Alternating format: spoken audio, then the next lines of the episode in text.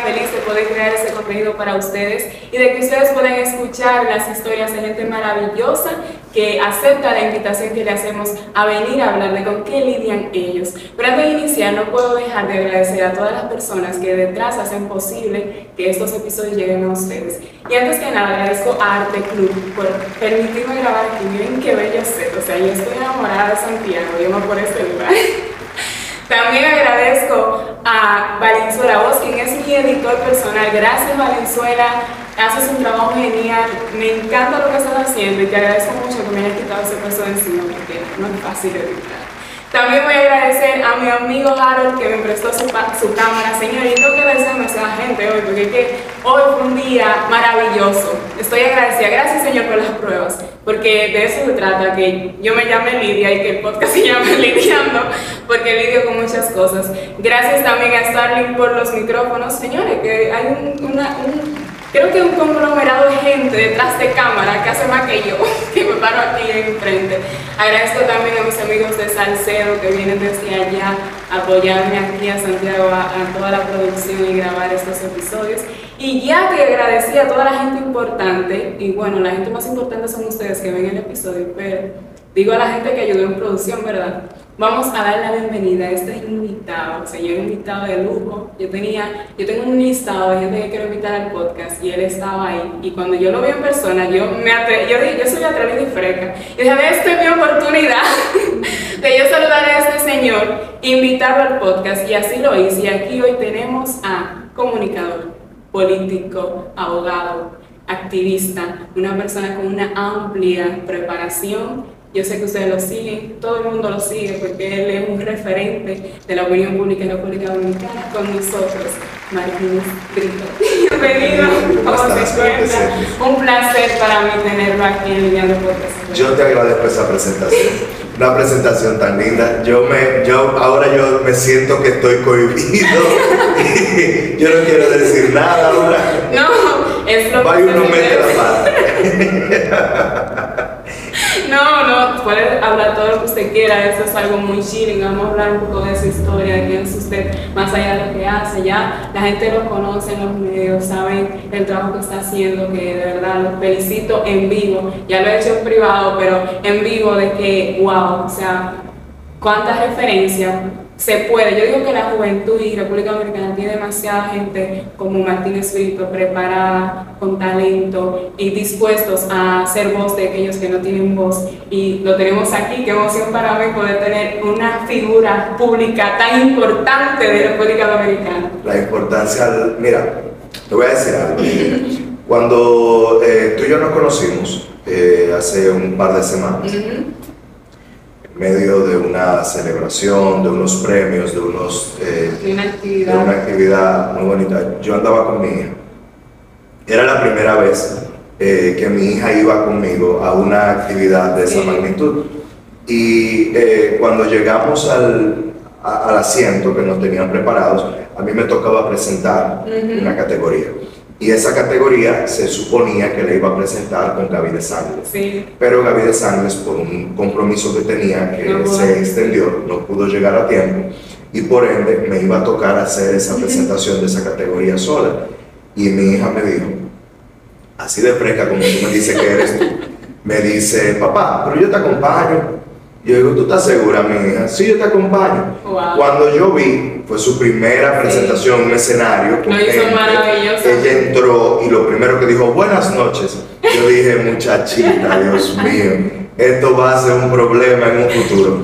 Pero eh, a mí me encanta ver la gente lanzada, porque eh, tú a lo mejor crees, y te lo digo con total sinceridad, que acercarte y pedirme esta entrevista iba a ser para mí algo normal, un problema o lo que fuese, y no es más que un halago que yo acepto con muchísima humildad el hecho de que tú me digas yo quiero entrevistarla, porque vieja, tú no te imaginas las cosas que uno hace para uno, para uno lograr conectar con el público y que la gente te sienta como una persona sincera.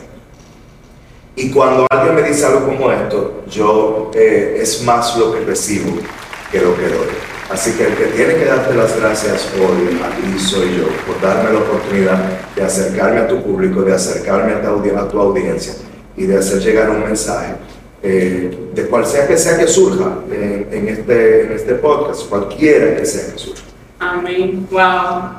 En este momento siento que toda la gente que he invitado a este espacio son la gente indicada y el momento indicado. Por eso hay que ser paciente, porque todo está como debe de estar.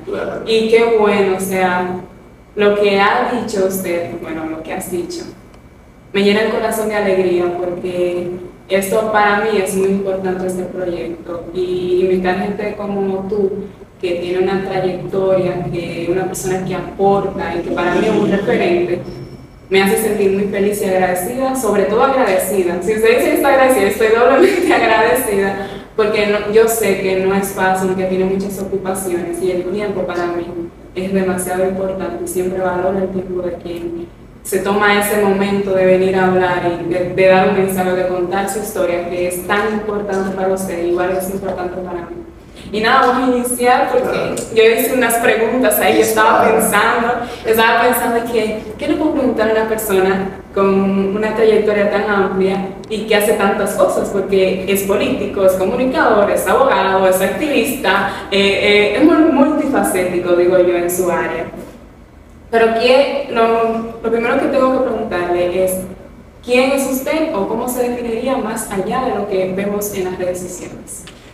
Yo creo que la forma más fácil de yo describirme a mí mismo, que no es fácil. Nunca. Eh, tú hablar de ti, eso es muy difícil. La gente que le sale con facilidad y regularmente eso significa que hay un trastorno. Eh, pero es difícil, pero yo creo que yo soy un instrumento. Eh, yo soy un instrumento de información yo soy un instrumento de desarrollo, un instrumento de avance. ¿Y por qué te digo que soy un instrumento? Porque yo soy y te sirvo para lo que te dije que es difícil. Sí. Cuando yo te doy una información, yo hablo del tema de la liberalización de la información, democratización de la información. Tú haces con esa información lo que tú quieras. Y a veces tú puedes hacer algo muy bueno, como puedes hacer algo muy mal. Si yo te explico, por ejemplo, cómo funciona la ley de secuestro en República Dominicana, tú puedes utilizarla para exigirle al Estado Dominicano que la modifique y que la convierta en un estatuto legal que, que vaya acorde con la idiosincrasia del dominicano. Pero si tú eres un delincuente, tú puedes utilizar ese conocimiento para tratar de evadir las responsabilidades. Entonces yo simplemente soy un instrumento de información y yo nunca me he visto como más de ahí. Por eso yo hoy puedo estar en la palestra pública, mañana no, pero si la información quedó, mi legado. Ese es su legado. Wow. Cuando usted siempre tuvo en mente ser comunicador o fue algo que vino así de, digo que le, llegó el momento y le dieron la oportunidad y usted estuvo ahí o fue algo que tenía planeado? Mira, el que te cuenta una historia de éxito y te dice que todo ocurrió por coincidencia, eh, probablemente está omitiendo una parte de la historia. Yo no pensaba que quería ser comunicador cuando yo era muchacho, pero eh, el sentimiento social sí tenía. Y regularmente, cuando tú tienes esa inclinación hacia lo social, la comunicación se te da fácil, la política se te da fácil. Eh, los consejos se te dan fácil, el asistir a las personas. Por eso regularmente cuando tú tienes ese interés social, tú te haces visitador eh, social, te haces médico, te haces abogado, eh, comunicador. Regularmente esas son las, las, eh, los oficios a los que tú te acercas cuando tienes ese interés. Y cuando yo empecé a sentir ese picor, ese escosor de, concho, pero es que yo creo que hay gente que debiera saber que eso que está diciendo X o Y persona no es lo correcto. O que te está omitiendo una opinión, una, una, información. Y que al omitir esa información está tratando de manipular tu opinión. Y ahí quise tener otro problema para responder. ¿Cuándo es ese momento? puede decirnos la anécdota de cómo la televisión bueno, en las redes sociales, ese momento que fue clave para decidir que usted dijo, denme una oportunidad y si se la dieron de una vez o fue usted la peleó, Las redes llegaron primero. Yo recuerdo cuando Twitter eh, se fundó, empezaron los primeros usuarios de República Dominicana, yo fui uno de ellos, de los primeros, digamos, de los primeros, de los primeros 30 mil, posiblemente de los primeros 2 mil. Y en ese tiempo era muy fácil generar una tendencia tú hacías cinco tweets o una serie de tweets, tres o cuatro personas te, eh, te reposteaban, inmediatamente ya tú eras tendencia en la red en la República Dominicana. Y empezamos a aprender a manejar ese escenario. Cuando llegó Instagram, y te estoy hablando solamente de redes porque eso fue lo, eso fue lo primero, diría yo. Cuando llega Instagram, Instagram llega a crear un espacio un poquito más dócil, menos agresivo. Y yo dije, yo no sirvo para Twitter, eh, porque en Twitter todo el mundo, todo el mundo es ácido, es agresivo. Eh, y yo dije, sí, ese, ese soy yo, pero yo no quiero estar en un escenario donde todo el tiempo se esté peleando. Y yo quise ir a Instagram, pero al mismo tiempo ir a los medios de comunicación. La primera oportunidad de medios de comunicación me la dio eh, Alfredo Freites, un comunicador ya de larga data en República Dominicana, muy conocido, eh, y su hijo, Javier Freites, que era mi compañero de la universidad. Él eh, me dijo, ven, yo te voy a dar la oportunidad. Y yo, yo no tenía ni carro. Y yo tenía que salir de lejísimo donde yo vivía a Radio Listín. Para estar ahí a las 7 de la mañana. Y a las 7 de la mañana yo me comía una empanada, o sea, 6.50 había un liceo enfrente, yo me comí una empanada y entraba a Radio Listín. Y yo me sentía, cuando yo iba subiendo esas escalinatas, tan bien, tan lleno, tan eh, pleno. Y llegaba y me sentaba y duraba 45 minutos sin hablar nada.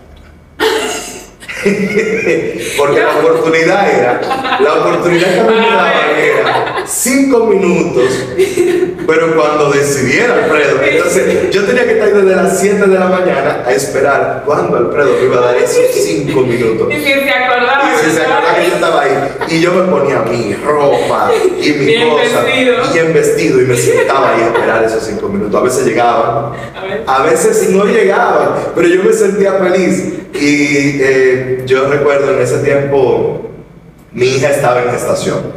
Eh, mi, mi, primera esposa estaba embarazada de mi hija y yo eh, vivía siempre pendiente de ella, de la niña y de lo que yo estaba haciendo. Entonces yo me la pasaba ahí, está todo bien, me está escuchando. ¿Qué está escuchando si yo no estoy diciendo nada? Pero eh, los cinco minutos fueron extendiéndose y extendiéndose hasta que don Alfredo se dio cuenta de que yo tenía posibilidad o facilidades para generar opinión. Y ahí entonces empecé a trabajar en otro programa que se llamaba Huepa Radio Show. Luego de Huepa conocí a una persona que es también sumamente importante para mí en términos de oportunidades en medios de comunicación, con quien hoy también trabajo, que es Edwin Cruz, que producía un espacio de Roberto Cavada, Pinky Pintor y Miralba Ruiz. Y él me jala y me dice, ven para que tú y yo hagamos algunos programas. Cuando ellos se iban de viaje o cuando no podían ir, no podían llegar, él hacía el programa y él me llamaba para que lo hiciéramos entre los dos. Luego empezaron a invitarme con Pinky Pintor, con Miralba y con Cavada. A partir de ahí se empezó a crear un elenco en eh, Esto no tiene nombre, eh, así se llamaba el programa de radio, en La Nota. Y de ahí se creó un elenco para hacer un comentario diario en Telenoticias, que se llamaba Usted tiene la palabra. y a mí me ponen ahí. Y éramos seis, aproximadamente seis o siete. Eh, empezó, ahí estaba Sara Bertín, estaba Julio Peña, José Martínez Hopperman, José Gregorio Cabrera, eh, estaba eh, oh, Carolina Santana, que también tenía de las primeras oportunidades en, ese momento, eh, y entre otros amigos entrañables que la memoria me traiciona, pero, eh, pero que están ahí, que son también muy importantes en ese inicio de, lo, que fue, de lo que ha sido mi carrera en la comunicación. Me ponen un pronter sin yo nunca haber leído un pronter y yo empezaba, yo decía, esta gente que sabe tanto de producción, se van aquí ya conmigo, porque yo decía, repítelo, repítelo, se me fue, se me fue, vamos a darle otra vez. Y ellos me decían, está bien, está bien. No, no estaba bien, pero ya estaban hartos de que yo les dijera, dale otra vez. Entonces, ¿qué pasa? Esos comentarios se grababan minutos antes de que empezase el noticiero. Entonces, ¿qué pasaba si yo no grababa a tiempo? Que el noticiero empezaba y mi comentario no salía. Entonces, tú tenías que bajarte, bajarte, bajarte. Aprendí a leer un teleprompter. Ya a partir de ahí, creo que fue esa la primera gran oportunidad, me la dio Roberto Cavada para estar ahí en Telenoticias. Y eh, ya el resto es historia, ustedes lo conocen. Sí, yo creo que ahí fue que se em, empezó a construir la, la marca de Martínez Brito. Como opinión, sí. Porque, todavía ahí la gente nada más conocía la opinión de Martínez Brito, pero no conocía a Martínez Brito. Exactamente, por eso le digo que cuando yo empecé a seguirlo en las redes sociales, yo recuerdo que yo siempre veía los noticieros, porque yo tuviera, quería estudiar comunicación, periodismo, y yo veía todo eso, y yo siempre recuerdo en ese momento que yo le encontré en redes sociales, porque yo recordé a un mentado Martínez Brito que yo veía en la noticia, pero que yo no sabía quién era. ¿Y cuál fue? Vamos a. Eh, sé que el entrevistador eres tú, pero te tengo que hacer la pregunta. ¿Cuál fue el primer comentario que tú escuchaste mío, si lo recuerdas? No, no, lo recuerdo. Si le digo que lo recuerdo, mentiría, pero sí, sí recuerdo que siempre escuchaba a Martínez Brito, e incluso lo presenté como Martínez Brito, porque se me quedó como grabado así. porque ahora la gente me dice Brito. Sí, entonces, ¿Cuál es el Juan que está haciendo mi mamá? Que nada más cogen el apellido de ella. Y yo soy Brito también. Ah, bueno, ya tú sabes. No puedo decir nada. Opinión de Britos, Brito. bueno, el caso es eso, que yo siempre recordaba a Martínez Brito y, y fue como que muy sorpresivo para mí ver la cara de Martínez Brito y entender de dónde venía todo eso. Fue muy bonito realmente, de verdad que sí. Eh, Martínez Brito. Brito. Yo sé que usted tiene como una posición en redes sociales y en la televisión de ha mantenido como su esencia y quién usted como persona. ¿Cuál ha sido para usted la clave de mantenerse fiel a lo que usted es y poder comunicar sin miedo al rechazo de que a veces sus opiniones no están de acuerdo a la gente con lo que usted dice?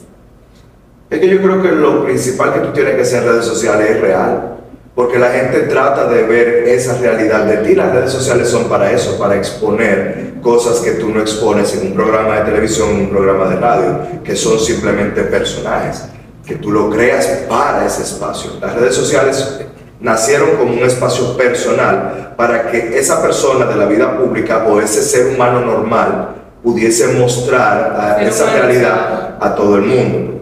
Y eso es lo que yo hago. Señores, siempre vas un día va a poner un huevo, pero eso es normal, celebra tu huevo, porque ese eres tú. La gente, la gente dice, no, fulano cometió un error, y eso ya a partir de ahí lo deje de seguir, error tuyo. Y error del que, de, en el caso, por ejemplo, de, de la personalidad, que se preocupa por eso. Un día te sigue una persona, mañana te deja de seguir otra y todo eso va fluctuando. Los seguidores nunca se van a mantener durante, todo durante toda tu carrera. Eso no es cierto. Va fluctuando. Un día tú haces, emites una opinión y a un grupo le gusta y a otro no. Y tú recibes el rechazo del grupo al que no le gusta pero mañana haces otro comentario que le gusta a ese mismo sector. Y esos son los mismos que luego dicen, tú eres mejor, tú me gusta, tú esto, que hacer. Es exactamente lo mismo. Y la memoria es corta, porque la gente hoy te, te ensarza y mañana... te puede odiar. Exacto. Entonces la figura tiene que estar atento a que eso es parte de eso. Eso es parte de, y tú, si tú eso lo entiendes, las redes sociales son un escenario fértil para tú hacer muchísimas cosas interesantes.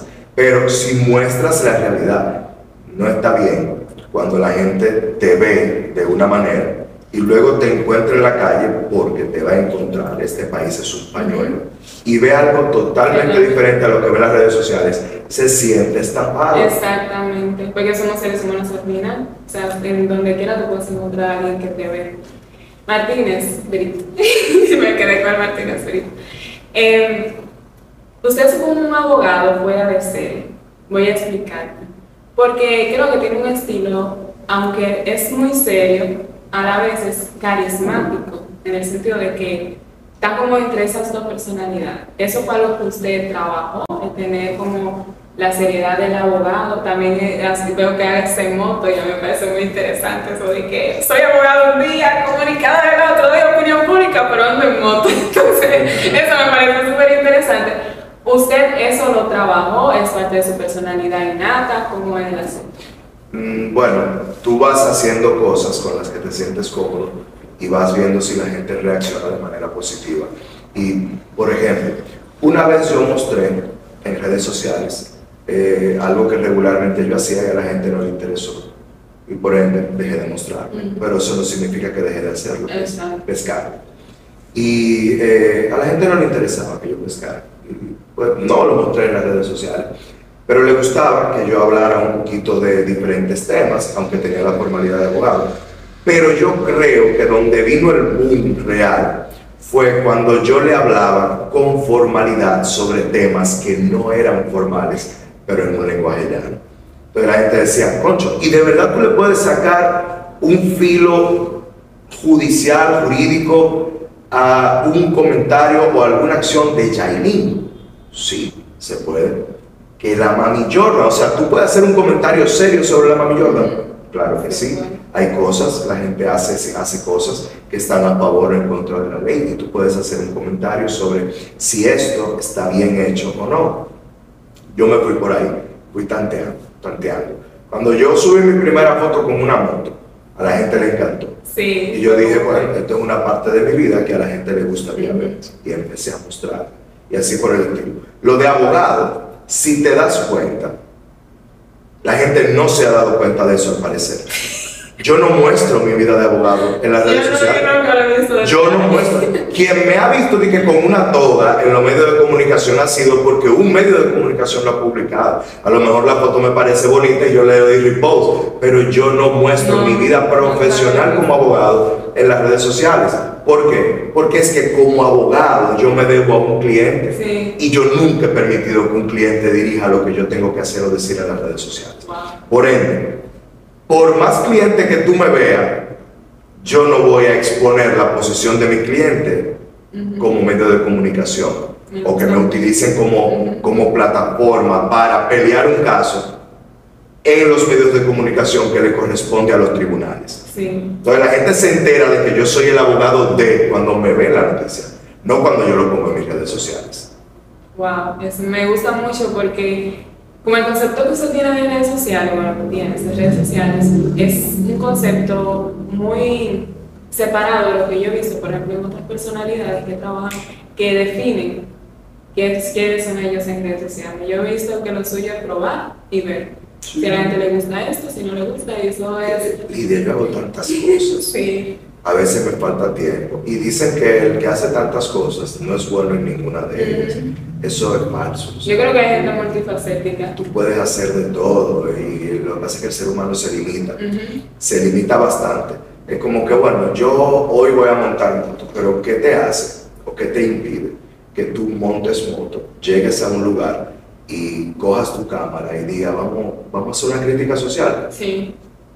Con la ropa de moto, no importa. Pero la gente te ve, la gente te ve interesado en lo que te está pasando y se abren y tú puedes hacer una crítica social en ese momento. Tú puedes hacer de todo, Lidia. Al final, eh, de hecho, las redes sociales incluso te magnifican la posibilidad de tú hacer diferentes cosas al mismo tiempo.